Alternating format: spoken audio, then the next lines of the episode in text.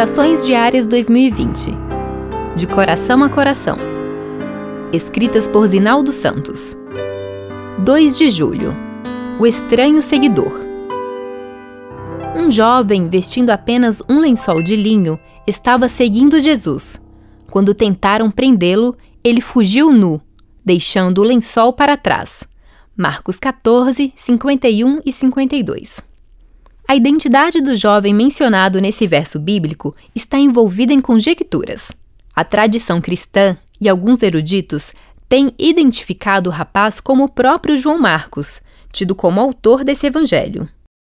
Um dos argumentos é o fato de que, em outra situação de perigo, ele abandonou Paulo e Barnabé na primeira viagem missionária feita por eles.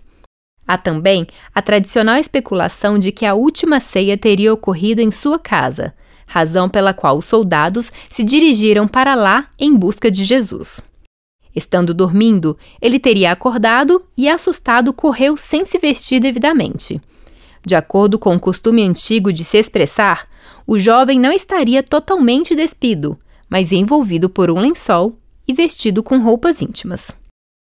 Contrariando a crença de que o jovem era Marcos, há o argumento de que, no momento da prisão de Cristo, todos os discípulos haviam fugido, o que torna inviável a presença dele.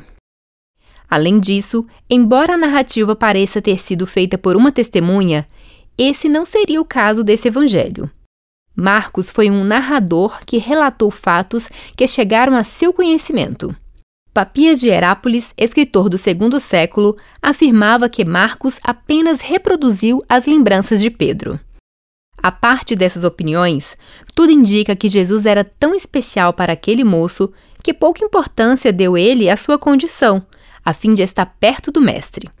Embora tenha fugido, Aparentemente, depois de ter resistido ao ataque da turba, permanece o fato de que nenhuma barreira de constrangimento por não estar devidamente vestido foi tão forte para impedi-lo de se aproximar de Cristo.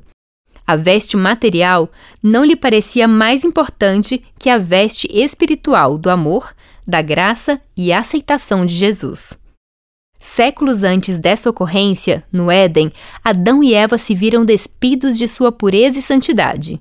Então, como escreveu Ellen White, abre aspas, sentiam um temor pelo futuro, a falta de alguma coisa, uma nudez de alma. Sentiram uma carência que nunca tinham experimentado antes. Fecha aspas.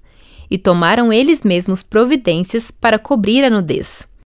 No Apocalipse, a igreja de Laodiceia esconde a própria nudez, sob as vestes tecidas dos próprios méritos. Entretanto, nem folhas de figueiras de um cristianismo superficial, nem as finas vestes laodiceanas de nossos melhores feitos cobrem a nudez espiritual. A graça de Cristo é a única cobertura a que devemos recorrer.